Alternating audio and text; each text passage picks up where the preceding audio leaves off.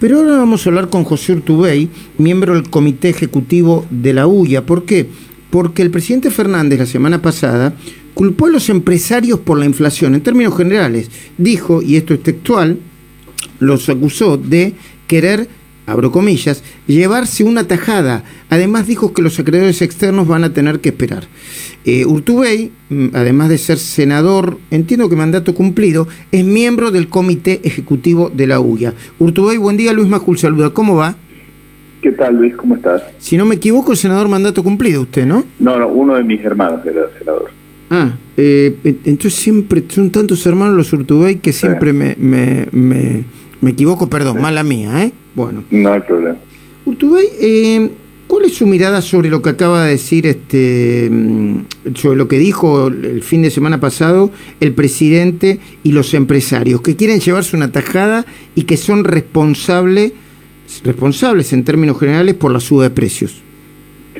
Yo creo que la inflación es un problema que arrastramos los argentinos desde hace mucho tiempo, es un problema crónico, yo casi lo diría.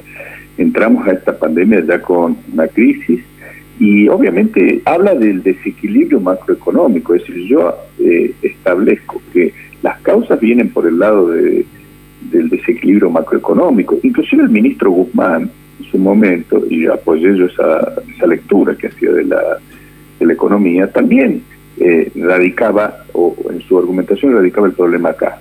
Y es eso el problema. Fíjate, la, hay fuerte presión tributaria que te quita competitividad, hay una fuerte niveles de informalidad, eh, hay una falta de financiamiento productivo, hay, bueno, obviamente todas estas cuestiones te van llevando a que la inflación se debilita la oferta productiva y por lo tanto la inflación también eh, viene por ese lado. No, no, no, no, no creo que sea tan eh, en la micro la mirada. Por supuesto que puede haber algunos que puedan tener alguna alguna especulación o algún avivada, pero no, no, no, no, eso también creo que es totalmente controlable, no creo que venga por ahí la mano.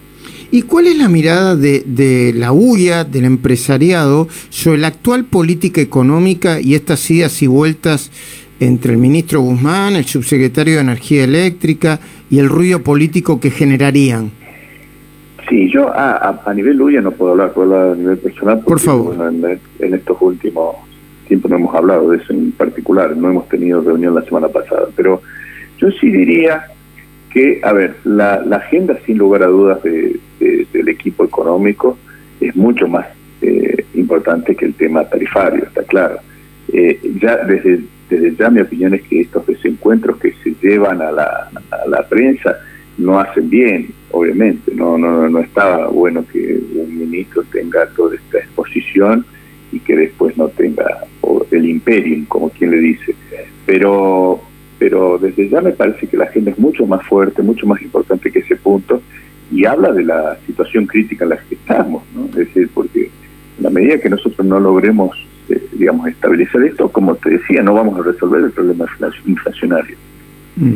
¿Y cuál es su, su, sugerencia para resolver el problema inflacionario? Porque hay una parte del gobierno que va para un lado y otra parte del gobierno que va para el otro. O en todo caso, el ministro Guzmán dijo, a ver, para hablar este, en términos concretos, el ministro Guzmán dijo que el plan de gobierno era el presupuesto. El presupuesto, no quiero exagerar, no voy a decir la palabra estallado, pero está sobrepasado. Eh, eh, las metas de inflación, el tema del gasto, está muy sobrepasado. ¿Cuál es, cuál debería ser, cuál es y cuál debería ser la política económica para usted del gobierno?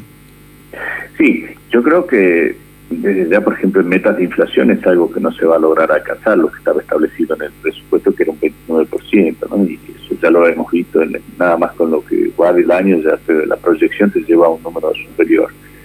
Pero yo creo que hay que fortalecer la oferta productiva, y en eso significa, en primer lugar, eh, basar el programa también fuertemente en políticas que potencien la exportación, hay que seguir trabajando en, bajar la presión tributaria, no, eh, digamos, hoy seguimos en un casi 45-50% de informalidad y con una presión tributaria de esta naturaleza es muy difícil de fortalecer la oferta productiva. Tenemos que mejorar el sistema financiero, eh, productivo sobre todo, y, y, por otro lado el gasto público, es decir, acá hay que ordenar cuáles van a ser las prioridades sobre el gasto público, es decir, está claro que con un porcentual productivo, digamos, no, no se puede mantener toda la estructura eh, con un, eh, una producción tan limitada. Eh, para colmo, lo único que crece es el, es el empleo público, porque ayer nosotros presentamos en la cornisa un informe que el empleo público crecía escandalosamente, ahora no recuerdo el, el porcentaje, pero altísimo, mientras que el empleo privado está cayendo estrepitosamente. Sí, yo, mira que soy eh, proclive a pensar en un estado presente, es decir, un estado racional. Yo creo en, la articulación y más está visto en este tipo de pandemias, pero eh, hay que tener parámetros razonables. No, no, no, no se puede, eh, digamos, entender que bajo un pilar debilitado productivo se puede mantener semejante posición. digamos, no vivimos del maná, vamos a tener que salir a producir y para producir tenés que generar condiciones y para generar esas condiciones obviamente tenemos que tener una mirada desarrollista, no podemos seguir tener teniendo una mirada netamente asistencialista. José Urtubey, miembro del Comité Ejecutivo de la UIA, muchísimas gracias por atendernos. Un abrazo grande.